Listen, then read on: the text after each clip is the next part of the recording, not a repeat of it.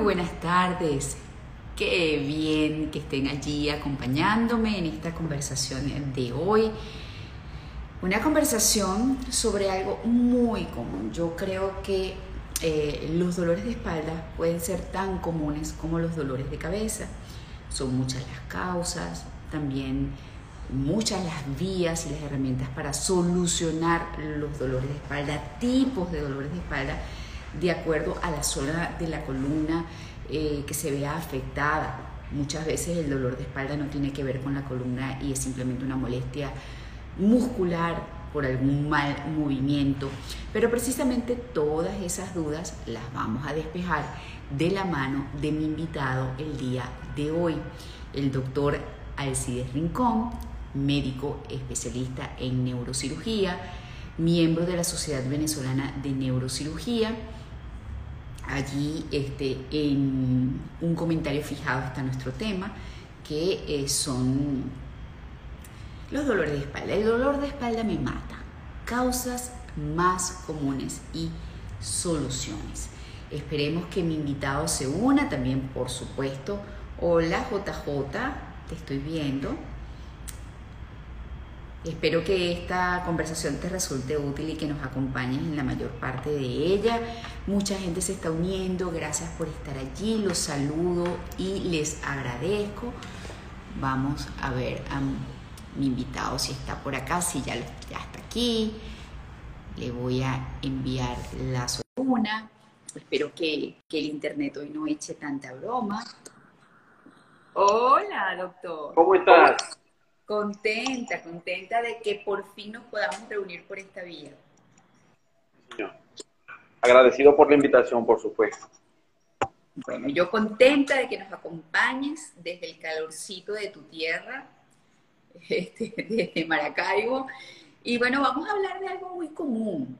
A ver, yo, yo comparaba eh, las molestias de espalda con el dolor de cabeza. Es mucha más la gente que en algún momento ha manifestado un dolor de espalda que cualquier otra cosa, igual que sucede con los dolores de cabeza. ¿Estoy en lo cierto? En realidad, el dolor de cabeza sigue siendo eh, una, de las principales causas de consulta. ¿no? Tengo un poquito de problema con la señal. Eh, no veo fluido el video. Ahora sí. Te estás escuchando. Ahora sí, ahora sí, perfectamente. Ok. A ver, eh, sí, los dolores de, cabeza creo que llevan la batuta, pero los dolores de espalda no sé por qué, no sé si por mi edad y que todas las personas que me rodean por lo general tienen mi edad. Entonces, casi todos se quejan de un dolor de espalda. No sé si está asociado precisamente a la edad o no. Vamos a comenzar por, definir los distintos dolores de espalda, porque me imagino que en algunos casos involucra la columna, en otros no solamente son molestias musculares, pero aquí el especialista eres, tú, Alcides. Sí. Tú sabes que algo, algo muy importante que no es casualidad es que desde la instalación de esta pandemia, muchas de las enfermedades que, que normalmente aquejaban a personas se han triplicado y tiene que ver mucho con lo que ha sido la modificación de los hábitos hay, algo muy importante que yo siempre trato de que las personas logren diferenciar, ¿no? Y es las personas que tenían una patología de la columna preexistente antes del inicio de esta pandemia y del desenlace que nos ha traído esta enfermedad tan terrible, ¿no? Eh, hay personas que tenían diagnósticos previos, incluso estudiadas por especialistas con resonancia, eh, tomografía, rayos X, y hay personas que empezaron el dolor después de la pandemia. Indiscutible que esta pandemia llegó a cambiar nuestra vida en, todos los sentidos. Y definitivamente hay un antes y un después de, ese terrible marzo donde dijeron tenemos cuarentena porque hay coronavirus aquí. ¿Qué es? Nosotros lo veíamos tan lejos por allá, por, China y España, ¿no? Y, y, eso nos ha pegado en todos, en todos los aspectos, desde el punto de vista no solamente de las actividades físicas, que, muchas personas todavía al sol de hoy no han logrado retomarla, una cantidad importante de pacientes que se han infectado y han desarrollado una complicación que se ha visto con frecuencia de los pacientes de COVID, que es la fibrosis pulmonar. Y son pacientes que quedan con restricción respiratoria. Entonces, los que hacían ejercicio antes, de pronto ya no pueden hacer ejercicio. Ahora, ¿qué me dices de las personas que presas del miedo, de, todos los trastornos psicológicos que nos ha traído eh, este terrible encierro. Entonces han modificado no solamente sus hábitos de actividad física, sino sus hábitos alimenticios. Y ahorita tienen 10 o 15 kilos de más y eso repercute de forma directa en el dolor. Entonces, eh, es importante saber si tenías un problema antes de que iniciara esta nefasta situación y eh, la cuarentena, el COVID, vino, digamos, a, a, perjudicarte más, una patología que ya existía, o si es una enfermedad de nuevo, que puede verse mucho, sobre todo en las personas que se han tenido que llevar el trabajo a la casa. Y las condiciones en las que realizaban el trabajo en la oficina no son las mismas que tú tienes en el domicilio. Así es. Pocas personas tienen, digamos, lo, eh, lo necesario para trabajar de forma cómoda. Y no lo sabemos hasta que desarrollamos el dolor. Bueno, de hecho, una anécdota, y voy a hacer solamente una pequeña, este, eh, vamos a decir, un corte comercial o una pequeña introducción al tema que pueda servir para que sigan formulando preguntas, que de hecho las vamos a responder. Esta conversación también va a quedar grabada para aquellas personas que tengan ligeras interrupciones. Es que yo, yo tengo una lesión de espalda precedente, paciente de tránsito, y el tener que trabajar en mi casa en una silla este, que no reúne las condiciones y en una mesa que no reúne las condiciones, los primeros tres, cuatro meses de pandemia, o sea, tenía que cuidar muchísimo la postura, ponerme cojines y una cantidad de cosas para este, que no me doliera la espalda, pero estaba a esto de generar una crisis, porque ya yo tengo una lesión que tengo que guardar ciertas posturas al dormir, al sentarme, al levantarme, al recoger las cosas, o sea, tengo que portarme como una princesa desde todo punto de vista para no tener un dolor de espalda severo porque mi lesión es importante. Entonces lo que tú dices es cierto. El caer de repente a trabajar en un lugar que no reúne las condiciones, pues me, me hizo propensa hasta que lamentablemente, digo lamentablemente porque tú no estás preparado quizás para ese gasto, tuve que comprar una silla. Una silla ergonómica. Sí, exactamente. Una silla como la que tenía en mi oficina aunque me hubiera podido traer este, la de mi oficina, pero yo dije, o sea, siempre uno guarda la esperanza que va a salir de este tema de la pandemia en algún momento y que vas a poder regresar normalmente a trabajar en tu, en tu, en tu espacio para ello. ¿Ok? O sea que yo, yo, yo no soy pesimista. Yo tampoco, pero... Yo no soy pesimista. Yo me imagino que esto que me sucedió a mí, que se supone que hago bastante ejercicio, o sea, que me cuido, que hago una cantidad de cosas para poder mantener alejado el dolor a las personas que quizás no tienen la información de las posturas, que no tienen la posibilidad comprarse una silla y que no hacen ejercicio, deben estar mucho peor, como tú dices. Hay, una cosa que, es también muy, muy importante. ¿no? Nosotros, eh, el dolor, el dolor no es una enfermedad, el dolor es un síntoma. Entonces, véngase que tengo dolor en la columna, pero ¿por qué? Entonces, indispensable indispensable la valoración con el especialista y la realización de estudios de imagen que nos ayuden a corroborar el diagnóstico. En la mayoría de los casos, una radiografía puede ser simple. En casos más complejos, la resonancia magnética suele ser el estudio ideal para realizar el diagnóstico. Pero hay, hay algo bien interesante. Hay pacientes que tienen criterios quirúrgicos. ¿Qué quiere decir eso? Que tienen una patología diagnosticada a través de un estudio de imagen y un padecimiento crónico de años de evolución que requieren una cirugía. Ya yo sé que me debo operar, pero no me quiero operar. Hay un tabú que todavía la sociedad no termina de sacarse de la cabeza sobre las cirugías espinales la cirugía de columna. Eh, si, me opero quedo en silla de ruedas, si me opero quedo inválido, eh, si me opero, si me opero, si me opero. Y, y, es una realidad que se aleja mucho de lo que nosotros vivimos. E, eso no es, eso no es así. Yo trato siempre, de hecho, de, de publicar el resultado de la cirugía para que la gente tenga un poquito de confianza, porque el paciente siempre tiene miedo de someterse a una intervención quirúrgica. Lo cierto es que la persona que tenga una patología que requiera una cirugía, difícilmente va a poder mejorar con tratamiento médico convencional. O sea, si tú tienes un disco herniado que está comprimiendo una raíz nerviosa, no hay una medicina que solucione ese problema, no. Eso generalmente termina en quirófano. ¿Qué pasa? Que muchas veces las personas tienen un umbral del dolor alto y toleran eh, la situación pues, y prefieren no someterse a una intervención, cosa que yo respeto enormemente. Ok, yo voy a hacer allí eh, dos acotaciones por experiencias que vale la pena compartir y tengan un poquitico de paciencia que llevamos con las respuestas a las preguntas que están planteando, que veo que están realizando muchas o están contando sus casos. Yo eh, lamentablemente tuve un amigo que comenzó con un dolor de espalda, que como era ciclista, era triatleta, nadaba, etcétera, él atribuía ese dolor de espalda al CIRES a una molestia pues muscular o, o, a una hernia que él ya tenía diagnosticada. Y resulta que fue algo mucho más importante, fue un cáncer de médula, ¿ok? Entonces también es, eh, me estás entendiendo, ¿no? Este, algo que, se, eh, que él venía batallando con un dolor de espalda por meses, de hecho se operó hasta la cadera, con esto te digo todo. Y luego vino este dolor que él confundió con sus típicos dolores de espalda. Y esta advertencia la hago es porque siempre, si está dentro de las posibilidades, hay que consultar e ir más allá no quedarse que es un dolor de espalda, que yo siempre sufro de dolor de espalda, o que simplemente es un dolor de espalda aunque no se haya sufrido. Siempre hay que buscar el origen, porque como tú bien lo dijiste, o es operable o no es operable y sí se puede tratar con medicamentos, con, terapia, con fisioterapia, pero no se tiene por qué vivir con dolor. Exactamente.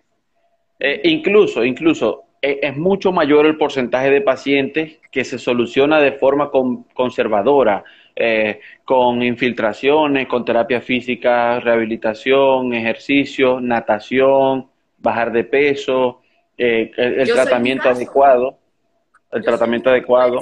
ojo, puede ser que en algún momento me tenga que operar, pero hasta ahora he alargado el proceso de Claro, pero siempre controlada por los especialistas, o sea, un fisioterapeuta, habiéndome hecho todas las pruebas. Yo me recuerdo que cuando a mí me dijeron, mira, no puedes correr más y no puedes hacer bicicleta, yo le, le dije a Guillermo Bajares, no sé si sabes quién es. Sí, sí, claro.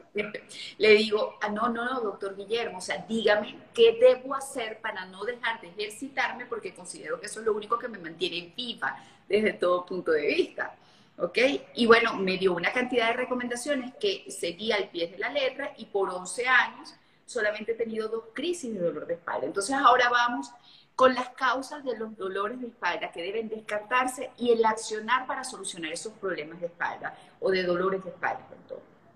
Eh, usualmente, usualmente una de las primeras, eh, los dolores que son más leves y fáciles de controlar tienden a ser valorados por los médicos generales en las emergencias de las clínicas o de los hospitales, eh, por los internistas. Cualquier médico puede tratar el dolor en teoría. Cuando el paciente acude al neurocirujano, al cirujano de columna, es porque ya hay un diagnóstico preestablecido o porque hay un dolor que no ha mejorado con esquemas previos de tratamiento. Entonces, ¿qué es lo que usualmente nosotros vemos en, en los estudios de imagen que te podría decir que es uno de los hallazgos eh, más comunes, representaría quizás el, el 60 o el 70% de todas las resonancias patológicas que nosotros vemos, son discos intervertebrales enfermos. ¿En qué estadio de la enfermedad? Es dependiente de qué paciente. Desde pequeñas protrusiones hasta extrusiones. Mañana vamos a operar un señor con un disco que se hernió y, y, un fragmento del disco se rompió y migró hacia otro lugar donde no debe estar y está estorbando una raíz nerviosa, una situación terrible. Eh, en casos de traumatismos, nosotros eh, eh, nos abocamos en este tema principalmente a lo que es la patología degenerativa de la columna, al dolor que te da cuando estás en tu casa, al que te da después de hacer un movimiento. Y no estamos hablando de los traumas, ¿no? de, la importancia del, accidente. Hay personas que tienen caídas, choques, volcamientos y pueden tener posterior a este herniaciones traumáticas o en el peor de los casos incluso fracturas de cuerpos vertebrales que pueden requerir cirugía si se consideran inestables. Ahora, en condiciones generales, el común de los pacientes que llega a la consulta, doctor, me duele, sin resonancia, sino con una simple radiografía, el dolor generalmente lo causan dos cosas. Las contracturas musculares que no se tratan adecuadamente y que no se suelen eh, resolver por completo. Los pacientes toman medicación por dos o tres días, al sentir alivio, ya esta medicina se terminó y yo vuelvo a mis actividades, incurriendo en un error, incurriendo en un error. Eso ¿Qué pasa con los antibióticos? Y es, lo, mismo, si se me quitó la fiebre ya me curé, así dicen las personas.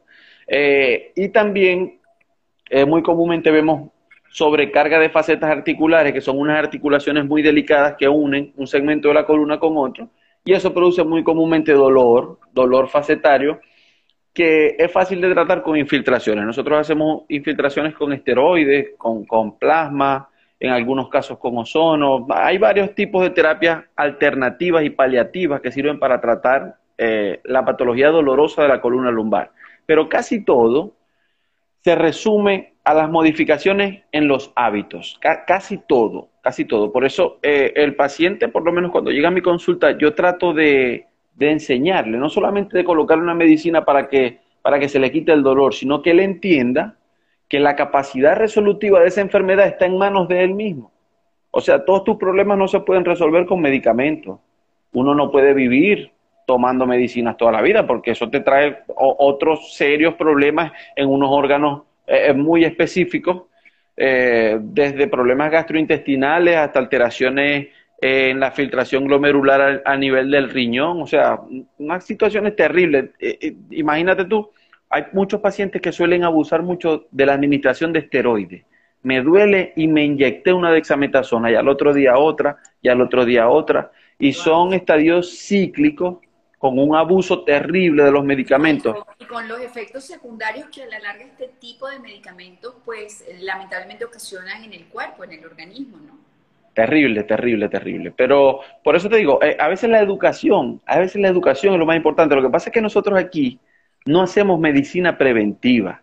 E, eso que nos nombraron y nos mencionaron y nos enseñaron en la facultad, nosotros no la hacemos. No hay campaña de prevención médica. Cuando el paciente llega a la columna es porque ya tiene dos o tres años con el dolor, porque ya no aguanta y porque ya las opciones de tratamiento son, son muy reducidas, son pocas las cosas que le podemos ofrecer.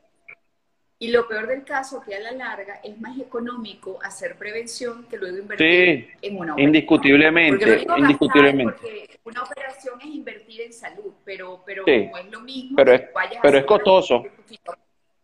Sí, claro. Bueno, es. Vamos con, hay muchas preguntas o muchos comentarios. Por cierto, Eva Cavalieri, que este, es una médico fisiatra, está diciendo que es importante la vida saludable, los hábitos la saludamos desde acá, muy querida. A ver, este, aquí comentan que obviamente los dolores de espalda, eh, Lili Enrique, se deben también a una debilidad muscular. Este, otros dicen el estrés post pandemia. Yo sufro de la cervical y soy operada de columna. Doctor, un dolor de espalda que se centra en el borde de la escápula que se acentúa con el balanceo del brazo. ¿Qué puede ser? Eso usualmente está relacionado a, una patología cervical. Las raíces nerviosas del plexo cervical inervan toda la musculatura de la región escapular, de la región de los hombros y la región posterior de la columna cervical, incluso la región baja de la cabeza. Eh, hay una relación directa, directa e indiscutible entre el dolor cervical y el dolor de cabeza. Y, y a veces es una presentación atípica, ¿no? Y tienes un paciente tomando Atamel, Atamel, Atamel, Atamel, y, y no se me quita el dolor de cabeza. Y no se me quita el dolor de cabeza. Eso es, por eso es que es importantísimo la valoración con el especialista. Ahorita hay un tema, hay un tema que las personas que no se han contagiado de COVID, como yo, y no se han vacunado, tienen un temor terrible de ir al centro de hospitalización o a una clínica, porque sabemos que ahorita estamos en un, en un pico de la pandemia, donde hay una cantidad de contagios sumamente elevada Em, pero a pesar de que la telemedicina nunca va a sustituir el examen clínico, el examen físico que tú le puedes hacer a un paciente de un consultorio, yo pienso que es una herramienta bien útil que podemos utilizar para cuidarnos los pacientes y el personal de salud. Claro, totalmente de acuerdo. Y hay que usarlo hasta, o sea, forzarlo hasta que, bueno, no quede más remedio, como tú bien lo dices, de recibir eh, el tratamiento o, el diagnóstico presencial, pero este, se debe por lo menos hacer la primera parte del trabajo, que es esa consulta a través de, la vía digital. Aquí dicen, doctor, un dolor de espalda, ya se lo pregunté, doctor, mi esposo tiene el dolor de espalda después de la pandemia eh, y después que su mamá murió. eso puede estar relacionado. Mira, hay una cosa, hay una cosa importante, una relación directa entre, entre los estados de estrés que eh, generan contracturas musculares. La ansiedad en la persona aumenta el tono muscular. Por eso es que los ansiolíticos lo que hacen es relajar. A veces las personas toman ansiolíticos para dormir y el medicamento no, no es para dormir, es para la ansiedad, porque relaja el tono muscular y, de cierta manera ayuda un poquito eh, a, estar más tranquilo. A veces, por lo menos cuando las personas pasamos por estas situaciones de estrés eh, prolongado, eh, quizás fue una situación de una semana, dos semanas, tres semanas, yendo a la clínica, cargando peso, cargando comida, amaneciendo, vamos a llevarla a hacer un estudio. El cuerpo se somete a mucho agotamiento físico y, y no solamente físico. Mira, y el, y el agotamiento mental que te genera eso, ¿no? Te, te, te pone, te deposita en un estado de estrés que lo que hace es prolongar una situación de contracturas, de dolor. A, a, veces no es solamente tratar el síntoma, yo siempre se lo digo a las personas, no es solamente tratar el síntoma, sino vamos a buscar la causa. ¿Cuál fue la causa? La enfermedad de tu mamá. Bueno, tú, tú tienes que estar en paz con esa enfermedad también, tienes que aceptar lo que pasó, lo que hiciste, lo que pudiste hacer, lo que se debió hacer y lo que no, y vamos a seguir adelante, vamos a hacerte un estudio de imagen, vamos a hacerte una radiografía, hay algo malo, se dañó algo, hay un músculo contraído, hay una faceta articular inflamada y en base a eso entonces nosotros direccionamos el tratamiento. Los, tratamientos genéricos usualmente, como su nombre lo indica, son genéricos, no son tratamientos específicos, ¿no? No es lo mismo saber exactamente cuál es la dolencia que tiene un paciente y tú vas directo con una medicina que ataque ese problema o con un procedimiento que lo ataque, no tiene que ser una medicina. Hay pacientes que llegan a mi, a, mi consulta, por lo menos ahorita uno de los comentarios lo decía, la debilidad muscular eh, es una causa de inestabilidad y la inestabilidad produce dolor. Y esos son los más fáciles de tratar porque no requieren medicamentos. Esos pacientes nosotros lo enviamos a fisiatría, rehabilitación, ejercicio de fortalecimiento muscular, fortalecen su musculatura, genera mejores estados de estabilidad espinal y el dolor mejora porque se resuelve la inestabilidad. Ok. Corina 44 este, dice lo siguiente o escribe lo siguiente. A mí me duele mucho la espalda en la parte superior. Tengo hernia cervical y una vez o dos veces al mes me mata el dolor y me comienza un dolor de cabeza bárbaro. Bueno, fíjate, si, si eh, las hernias cervicales nosotros eh, tratamos de estadificar el grado de herniación, por decirlo de alguna manera, y saber qué compromiso tiene ese disco herniado y qué tanta compresión genera sobre las estructuras neurales. Hay ocasiones en las que una hernia puede comprimir por completo una raíz nerviosa o en el peor de los casos puede comprimir la médula espinal. Eso representa una emergencia neurológica.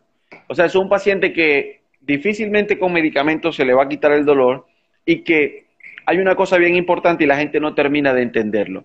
Los trastornos neurológicos derivados de las compresiones suelen ser irreversibles si no se resuelven a tiempo.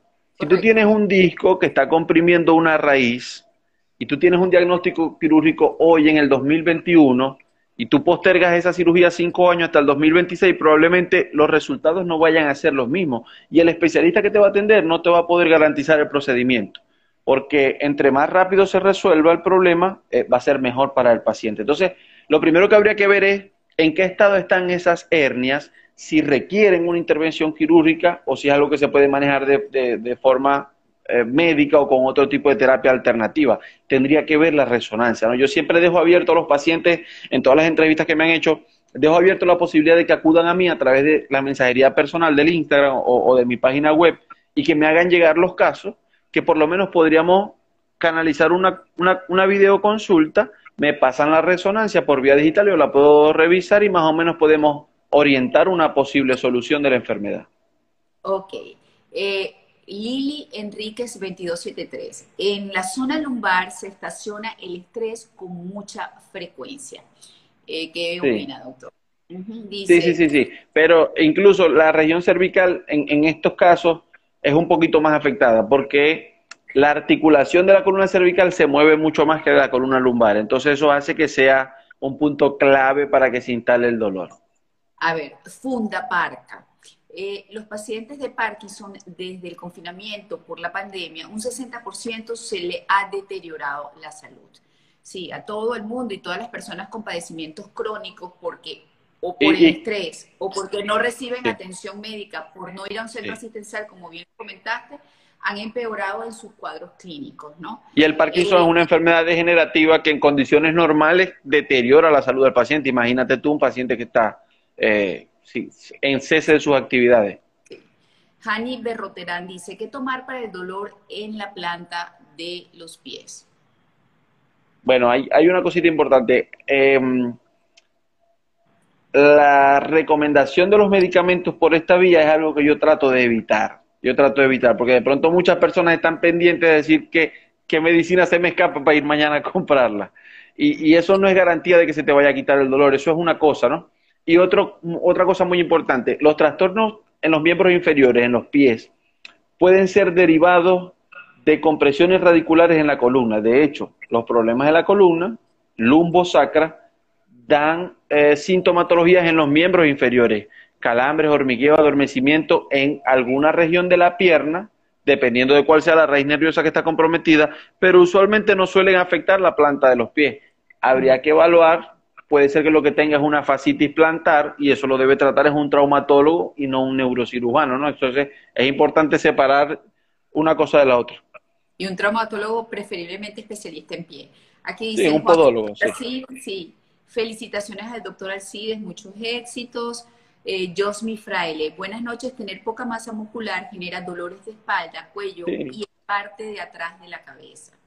Claro, tú eh, sabes que las articulaciones están rodeadas completamente por músculos y los músculos eh, son los que terminan por generar mayor capacidad de estabilidad en la columna, sí señor. De hecho, los pacientes que quedan en cama después de algún tipo de accidente tienden a sufrir atrofia muscular y son presa de estadios crónicos de dolor y ingresan en un círculo vicioso del que difícilmente se pueden recuperar y es por eso, sí señor.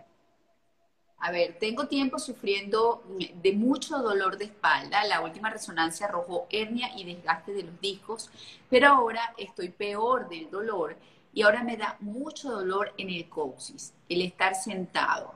Este comentario lo hace José Sánchez 2101. Bueno, fíjate, José, si la resonancia que tienes tiene más de seis meses de antigüedad, mi recomendación sería que actualices el estudio de imagen y que me haga llegar al menos, podría ser el informe, una fotografía del informe de la resonancia, porque sé que el estudio es un poquito más, más complicado, eh, para, para valorarlo, a ver qué tan comprometido están las raíces nerviosas, a qué nivel de la columna lumbosacra y si esa es la explicación del dolor, ¿no? Puede ser que sea una patología que requiera eh, algún tipo de tratamiento específico, habría que verla. Kids Piso Ramos dice, ¿usted ve en Falcón punto fijo?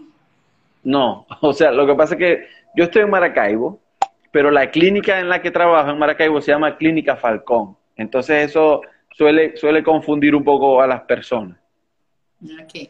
Eh, la señora que, que pregunta que, o pregunta no, que planteó que su esposo tiene dolor de espalda después que murió su mamá este, eh, por, el, por la pandemia. Ella pregunta que si puede ser por el colchón, que si usted ve en punto fijo, si será un nervio, en fin. Este, creo que es mejor que escriba por DM y plantee sí, claro. es que puede, puede ser cualquier cosa, puede ser cualquier cosa, desde, desde, desde una postura inadecuada al dormir, eh, hasta una contractura muscular que no se ha resuelto, eh, un problema que ha recidivado en el tiempo, se ha hecho ya residual, eh, puede ser el colchón. Los colchones usualmente tienen, tienen un tiempo de duración, los colchones ortopédicos duran un poco más, pero usualmente las personas no, no, cambiamos los colchones hasta que no tiene completamente la forma de nuestro cuerpo ya dibujada, ¿no? Y antes, cuando eran de resortes, ya se me cayó la cédula, creo que tú no eres de esa época, hasta que no se salía un alambre, ¿no? Eh, tú no eres de esa época, definitivamente. No, no. yo sí. Saraí es, este, dice, es totalmente cierto, cuando tenía 17 años mi mamá no dejó que me hicieran una cirugía por miedo, me imagino que se complicó su caso y por eso está haciendo esa acotación. Eh, ¿Se puede trotar sin mucho impacto teniendo hernia cervical? Eh, trotar sin impacto es yo no diría que es imposible, pero creo que hay que ser un profesional para hacerlo. De hecho, los, pacientes que tienen problemas de, la, de, la, de, cualquier articulación de la columna cervical o lumbosacra, es preferible que, que hagan ejercicios que no sean de impacto. La bicicleta es una alternativa fenomenal, fenomenal, porque no, no, bueno, es que cada caso es individual. o sea, si no me siento como una damita en la bicicleta, en una determinada postura, me bajo pieza de la bicicleta. Así que eso va a depender. Y yo, eh, hay que hacer muchas cosas y yo creo que tú lo sabes, hay que hacer fortalecimiento, hay que conservar la postura para poder darte el lujo de correr sin que esto impacte. Y además, correr correr, además también correr con una postura, este, subir o no subir las piernas de una determinada manera, eh, eh, tener el, el, los músculos lumbares y los músculos abdominales muy fortalecidos, o sea, tiene un trabajo poder hacer si tienes lesionada la espalda. Y repito, aquí estoy hablando no como doctora porque no lo soy, sino porque soy paciente. Como paciente, como paciente. Nosotros, nosotros aquí eh, eh, es conocido a nivel internacional que el deporte indicado para cualquier tipo de patología de la columna es la natación. Porque la natación no es un deporte de impacto, porque la natación fortalece toda la musculatura de la espalda, pero nosotros, por lo menos aquí en Maracaibo, hay pocos centros de rehabilitación que tengan eh, la opción de que el paciente pueda realizar ejercicios de natación. Ahora, ¿qué buscamos nosotros con la natación? ¿Qué buscamos nosotros con el ejercicio? No es aliviar, no es aliviar el dolor, ni empeorarlo. Por eso es que cada paciente en cada estado de su enfermedad tiene una indicación muy específica y nosotros no podemos mandar a todos los pacientes a terapia, no podemos mandar a todos los pacientes a natación, sino vamos, vamos a individualizar cada caso, ¿no? Ya va, depende. Aquí hay una anécdota para que se ría la gente, que, que yo creo que yo he sido la única persona que se ha lesionado la espalda nadando, porque soy tan maluca, tan maluca, que no floto, que no sé nada, que además, este, bueno, tienes que hacerlo con guía especializada para que no suceda sí, sí, sí, sí, punto. O sea, pero bueno.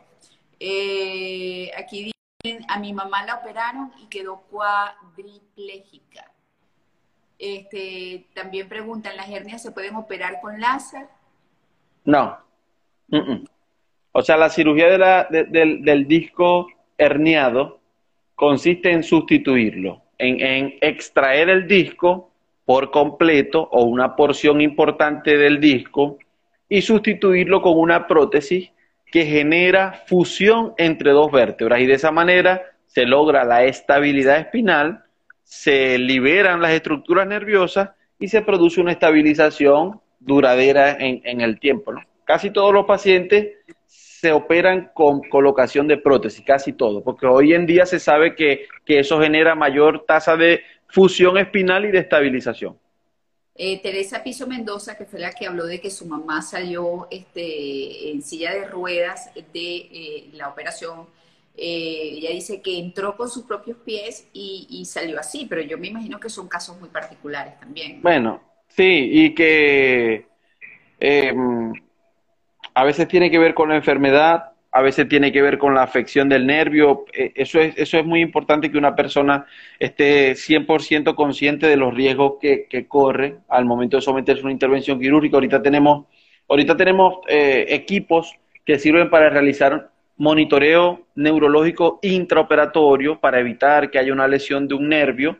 Eh, se utilizan usualmente sobre todo en las cirugías de tumores espinales y, y de escoliosis en los jóvenes, también se utiliza mucho eh, ese caso es terrible, es, terrible porque esas lesiones suelen ser irreversibles en el curso del tiempo, sobre todo si son pacientes mayores, eh, pero eso no es lo común, o sea, eso no es lo común. Y yo supongo que si se sometió... Sí, sí, sí. Sí. Ok. Eh, los que tenemos fibromialgia, escoliosis y desgaste degenerativo, ¿qué nos dice? la persona que formula la pregunta es Nigel, eh, perdón, Express. Bueno, fíjate, hay una cosa importante con la fibromialgia es un término que es un poco generalizado, ¿no? No te habla de una patología en específico, sino de un trastorno musculoesquelético doloroso. Entonces tú podrías decir que ese dolor puede ser secundario a la escoliosis. La escoliosis es una patología totalmente distinta que se sale de este tema porque es una cosa bien compleja, muy compleja. Eh, nosotros la tratamos conjuntamente con traumatólogos ortopedistas especialistas en columna. Eh, en Caracas está el doctor Jenson, que es un, conocido mío y un excelente especialista. Eh, ¿qué, te digo con respecto a eso? Las escoliosis deben ser medidas. Nosotros eh, sacamos la angulación de la escoliosis y dependiendo del grado de desviación que tenga, sabemos qué tipo de tratamiento le podemos ofrecer a cada tipo de paciente. Hay grados de desviación en la escoliosis que hacen que sea obligatoriamente necesaria una cirugía, pero no es todos los casos. Muchos tipos de escoliosis se pueden corregir con corset, que son eh, como fajas ortopédicas o, ortesis externa, también se les llama. Son unas fajas que suelen colocarse las personas jóvenes cuando están en, su época de desarrollo y eso ayuda a paliar un poco. Eh, hay otra situación importante con la escoliosis, es que a veces la desviación es secundaria al diámetro de los miembros inferiores. A veces las personas em, no se percatan de que tienen una pierna corta, la otra un poco más larga. A mí me da lo que porque yo te hago, tengo todas, o sea, todo, yo, todo. Yo vine sí. de fábrica, o sea, yo, tengo una pierna más larga que la otra, medio centímetro, o sea, es importante la cadera, eh, también obviamente rotada. El balance, el balance sagital, sí señor. Tengo esas, esas hernias que te dije, tengo escoliosis, es decir, estoy Estás en una consulta, estamos en una consulta. Esta es una, no, pero no, ya yo solucioné todo mi tema, pero ojo, yo, yo era digna de consulta. Así que por eso que seleccioné este tema, porque yo sé que es, es, es, un tema. Los temas de columna, las afecciones de columna son eh, realmente importantes de controlar para tener calidad de vida, porque eso de vivir con un dolor no es nada agradable. Sí, sí, sí, sí, sí. no, no, no. Eso te afecta mucho desde el punto de vista psicológico, mental, afecta eh, tus relaciones interpersonales, afecta tu trabajo, eh, la manera en la que tratas a tu familia, eso por todos lados te golpea. Y precisamente, o sea, yo un poco digo, yo tengo esto, tengo esto, tengo esto, para que la gente entienda que haciendo las cosas un poquitico bien y con la guía de una persona que sepa, tú puedes mantener a raya todos tus problemas, porque esos son problemas, yo, o sea, yo nací con una pierna más alta que la otra. Claro. ¿Te acuerdas los chamitos que te ponían los hierros y las botas negras? sí, sí, sí, claro, claro, claro. Sí, sí, sí, sí, sí. Bueno, yo usé de eso chiquita, yo me yo era un robotina y golpeaba todo con esos hierros horrorosos. Este, tenía las rodillas para adentro. O sea, yo vine choretita. Lo que pasa Pero es algo que se puede controlar. Se puede arreglar, claro. Apirela 91. Desde que di a luz me da un dolor en la espalda, baja, y ese dolor no me daba antes. Bueno, tú sabes que el, eh, por lo menos si la paciente se somete a un parto vaginal, eh, puja, puja, puja, que le dice el ginecólogo, puja y sigue pujando, eso aumenta la presión intraabdominal y crea una maniobra que se llama maniobra de Valsalva, en la cual el aumento de la presión puede afectar otras estructuras del cuerpo. ¿no? De pronto puede ser que el propio embarazo de por sí represente una situación de carga sobre la columna porque hay un aumento de peso desmedido eh, durante un tiempo y aparte te sometes a un procedimiento como el parto donde hay un aumento importante de la presión, eso puede desencadenar sin, sin duda algún tipo de dolor o, algo que tenía eh, previo, exacerbarlo. En ese caso tendría que hacerse al menos una radiografía de columna, una rayos X, para verificar que las vértebras estén todas posicionadas adecuadamente, la curvatura esté conservada y el espacio entre las vértebras esté conservado también. Sol Piso dice, buenas noches, saludos para ustedes. Yo tengo tiempo, como unos cinco años, con mucho dolor en la cervical, me agarró los hombros, ahora ya me va por la espalda, se me pone caliente y ahora me agarró el coxis. Ahora ya el dicof, perdón, diclofenac no me calma el dolor y para dormir es terrible. Sí, es resonancia magnética de columna cervical a la brevedad posible para tratar de diagnosticar esa enfermedad. Eh, si el dolor persiste a nivel de la curvatura cervical, con una rayos X verificar si hay algún tipo de rectificación de la curva, puede ser que necesite la colocación de un collarín rígido. Un collarín es, un excelente aliado para el dolor de la columna cervical, pero como todo, eh, debe ser indicado con especificidad en cada caso. Los pacientes que tienen rectificación de la columna cervical son los candidatos idóneos a colocarse un collar rígido porque inmoviliza el cuello, de esta manera restringe el movimiento y ciertamente reposa la articulación de la columna y aparte ayuda a retomar otra vez la curvatura fisiológica normal que usualmente la perdemos nosotros mismos con años de mala postura, eh, mirando el teléfono hacia abajo, la laptop más abajo de, de la distancia a la que debería estar y entre otras muchas cosas más. Sí, eso es terrible. Eh, la doctora Eva Cavalieri, 57, dice, deben realizar un programa adecuado de rehabilitación. Eh, aquí dicen, bueno, hablan de dos medicamentos que no sé por qué los menciona Teresa Mendoza. Si puedes escribir Teresa más adelante para saber a qué te refieres. Claudi 390. Buenas noches, a mí me duele la espalda también. ¿Qué será, doctor? Bueno, eh, pueden ser tantas cosas, precisamente hay que, hay, que, hay que examinarse, porque así como puede ser un simple dolor de espalda por un mal movimiento que hiciste, es algo muscular, puede ser algo en la columna o puede ser otra cosa. A ver, doctor, ¿hay enfermedades este, que no tengan que ver con la columna y con eh, eh, una, una molestia muscular que puedan generar dolor de espalda y que por eso es bueno consultar además?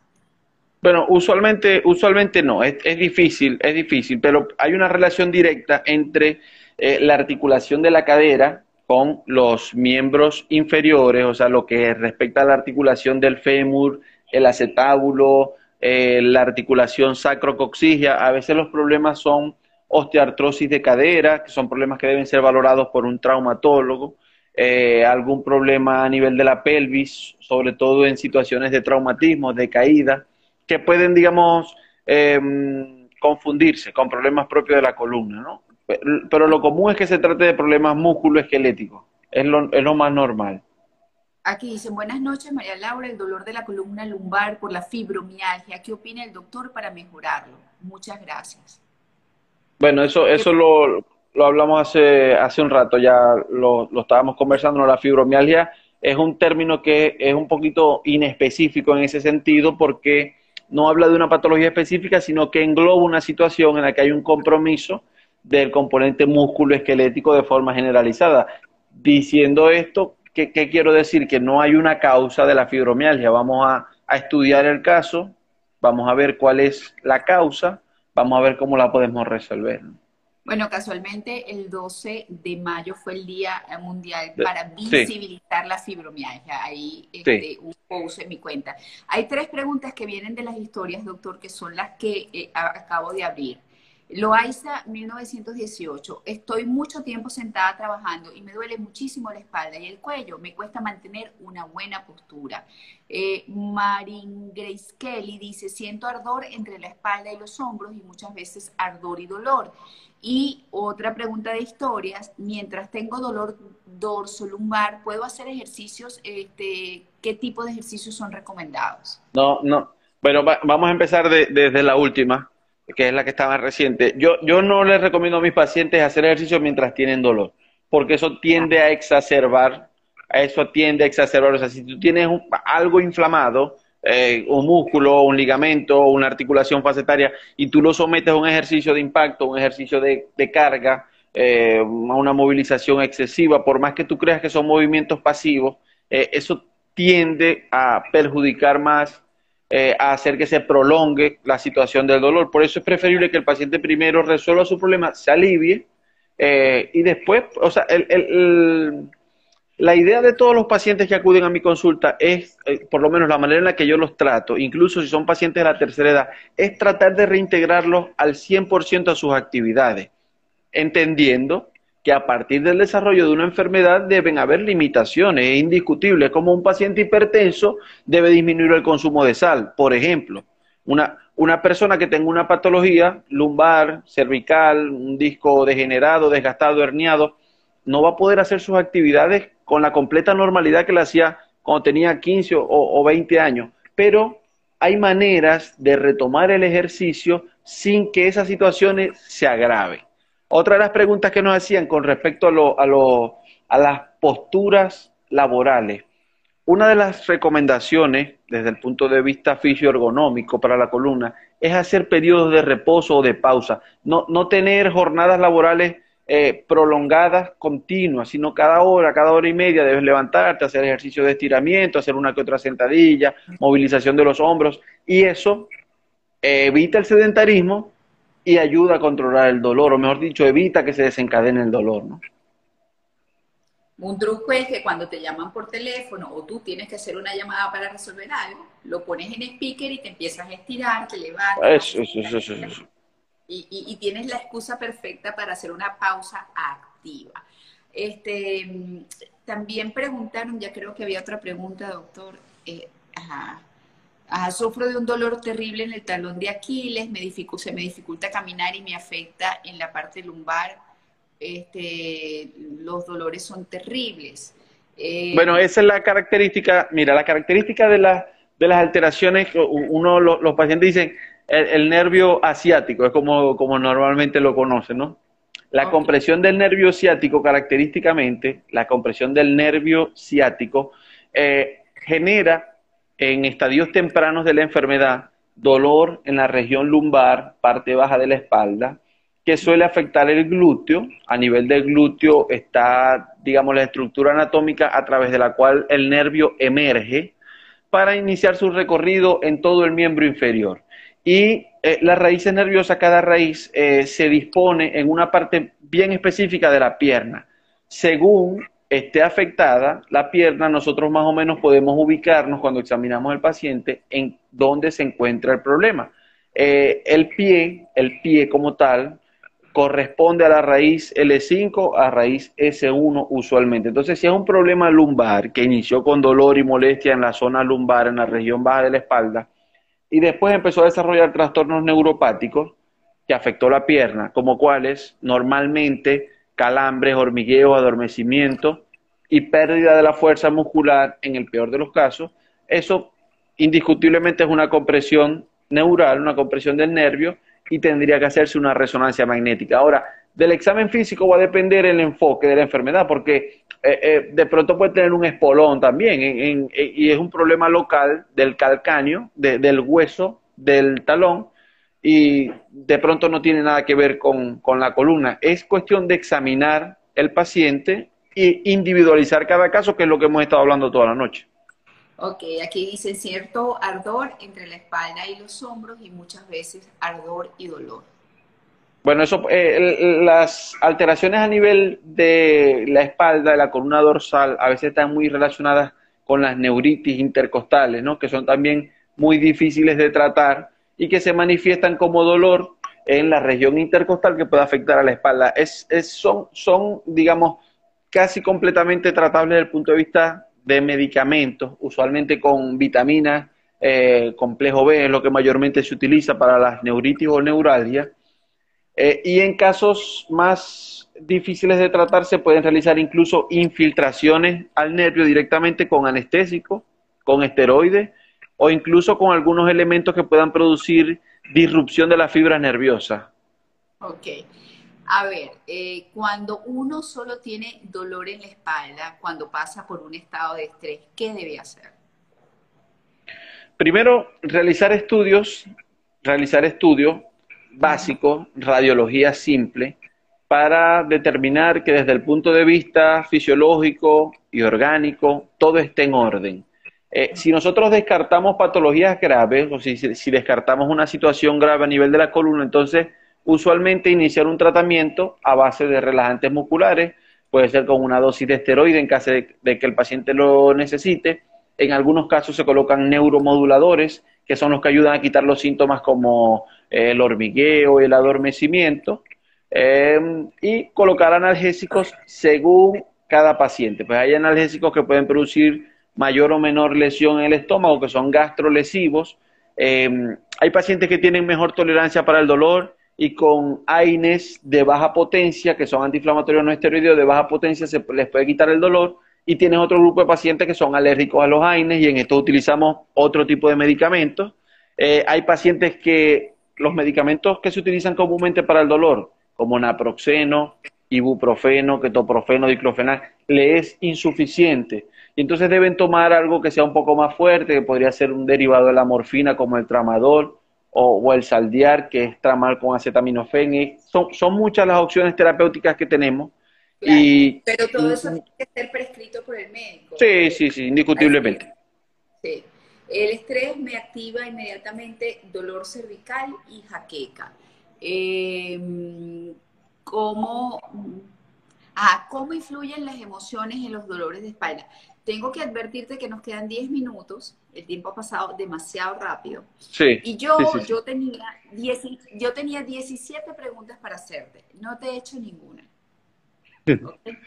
Si quieres, si quieres, podemos pautar otra, otra, yo me otra reunión. Que tendremos que hacer edición 2 de dolores de espalda porque de verdad tenía 17 preguntas y yo no te he hecho ninguna. Eh, fíjate, eh, esos estados, la, la, pregunta esta que acabas de leer, yo, yo lo respondí hace un ratico. Los estados de ansiedad eh, producen aumento del tono muscular, ¿ok? Los estados de ansiedad producen aumento del tono muscular y eso genera contracturas que se, se derivan en dolor, se derivan en dolor. Ana Urdaneta.1 te dice saludos, eh, doctor Alcides, desde la cañada de Urdaneta. Juan Piso Chacín, fibromialgia asociado al dolor de espalda, patología frecuente que hay que tomar en cuenta como diagnóstico diferencial. Este es un comentario. Eh, ok. Mi Glade 5885, el dolor de espalda se refleja en el abdomen. Me imagino que... No, no, no, eso no es, no es común, no es común. No podemos ver el dolor como un síntoma aislado, no es la enfermedad en el paciente. Veamos al paciente que padece una enfermedad, es un comentario. Noris Cuervo, gracias, excelentes consejos. Y, un buen comentario. Más todo lo relacionado a la pandemia, me callaste y activa. Bueno, aquí dice, gracias, excelentes consejos. Se me murió eh, seguido mi mamá y mi esposo en intervalos de tiempo muy cortos y ese dolor más todo lo relacionado a la pandemia me crea estrés y activa los dolores de cervical. López Evelice, em, me imagino, tú me hice, no sé, aún me duele la rodilla. Dice que se operó de la artrosis de rodilla, aún le duele la rodilla porque puede ser. Puede ser que el problema no esté en la rodilla, sino en la columna, ¿no? Hay raíces nerviosas que emergen de la columna y van hasta la rodilla. Eso pasa. Eso se resuelve usualmente realizando un estudio que se llama electromiografía, que es un estudio de conducción nerviosa, donde nosotros podemos ver si la raíz nerviosa que, que, está relacionada con ese dolor esté comprometida o no. Aquí están diciendo algo que, que, yo coincido con esta persona, Susana Diazo. Me encanta escuchar el acento zuliano. Y a mí también me gusta, a mí también me gusta porque yo nací en Maracaibo y viví en Maracaibo hasta los seis años, entonces es como un retroceso a uno de los años más felices de mi vida, que fueron esos cinco o seis años que viví en Maracaibo. Fui muy feliz viviendo en Maracaibo. Eh, a ver, doctor, ¿puede venir a probar mi colchón a ver si está bueno? esto lo hace, esto lo dice el doctor Jorge Prieto. no, es un doctor. Es, Tranquilo. Eh, te mandan un piropo que... Mira, hay una cosa, hay una cosa importante con respecto a uno de los últimos comentarios que te hicieron, ¿no? Por lo menos las personas que tienen estrés, que sufren un dolor muy intenso relacionado al estrés, eh, para eso no, para eso no tenemos medicinas, para eso no tenemos medicinas. O sea, cuando, cuando tú llegas a la consulta yo no te puedo prescribir porque o sea, indiscutiblemente los psiquiatras y los psicólogos tratan las patologías eh, mentales cuando, cuando afecta, digamos, el estado anímico del paciente, lo que está generando el dolor, pero mm, eh, no, no, todas las situaciones son meritorias de esos, esos tratamientos que, que, tienen antidepresivos, que tienen ansiolíticos y que mezclan una cantidad muy alta de, de medicamentos. Esa no suele ser, esa no suele ser la solución del problema, ¿no? Mira, la pregunta del colchón era un chiste de un doctor, no era de una chica. Para que sepa, Zuleima eh, Vegas Méndez dice, ¿qué opina del yoga para los dolores de espalda? Esa era una de mis preguntas, por cierto. Bueno, yo no, yo no lo, yo no lo, eh, digamos, no lo indico, no, no lo hemos utilizado porque no ha sido necesario. Eh, usualmente los pacientes con la terapia física, con la rehabilitación, con el fortalecimiento muscular, suelen mejorar. Pero hay algo que nos ha dicho la experiencia y que tú lo has comentado varias veces, ¿no?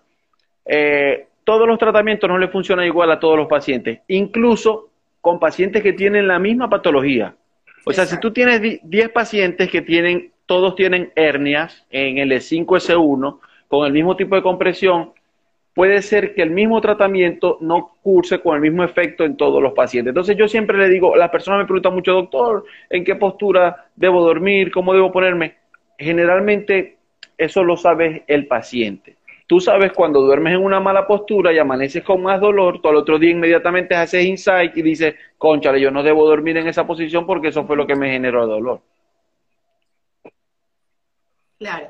Doctor, muchísimas preguntas. Vamos con esta última porque ya tenemos 56 minutos y nos quedan 4 minutos nada más. Carmen.morales, eh, 397501. Mi hijo tiene 28 años, tiene dolor lumbar y en resonancia dice pequeña protuberancia en la L4, L5, tiene dolor. ¿Qué sugiere? Bueno, si es pequeña, debe ser pequeña protrusión, eh, debe ser el, término eh, desde el punto de vista radiológico, pequeña protrusión. Si, si es pequeña, eh, usualmente eso no requiere de un procedimiento quirúrgico. puede ser que algún tipo de terapia física y rehabilitación sea conveniente para realizar en este paciente particularmente si pudiera ver la resonancia sería fenomenal porque yo podría emitir un comentario eh, un poco más científico, acertado y direccionado a la, a la enfermedad. ¿no? Un poquito difícil para mí porque es, muy general el comentario. Ok, Río Namoy. Mi hija de 12 años tiene escoliosis en 20%, hace pilates y ha mejorado un 10%. Puede hacer atletismo sin dejar pilates, que eh, es que no le gusta nadar. Bueno, la natación sería lo, idóneo, en este caso para fortalecimiento de la musculatura, sobre todo las masas comunes de la espalda, la natación sería la mejor opción. Yo más bien la alentaría a que tratara de continuar con ese tipo de ejercicios sin dejar de lado los otros, ¿no? Ok, yo le voy a pedir por favor a las personas que quedaron este, sin eh, ver resuelta su inquietud o respondida, que las envíen por DM o al doctor o a mí preferiblemente a los dos, para este, considerar hacer un segundo live hablando de los dolores de espalda. A mí particularmente me quedaron este, 16 preguntas sin responder porque ya me respondieron una del Pilates. ¿Ok? Entonces, eh, por favor, si ustedes tienen la paciencia de mandarnos esas preguntas que no se respondieron por esa vía, nos comprometemos a hacer dentro de dos semanas pues una conversación adicional sobre los dolores de espalda. Eh, Alcides, nos quedan dos minutos para despedir, para agradecerte, bueno, por supuesto, este tiempo. Eh, la espera fue buena, este, dio buenos resultados. Eh, y gracias a Dios.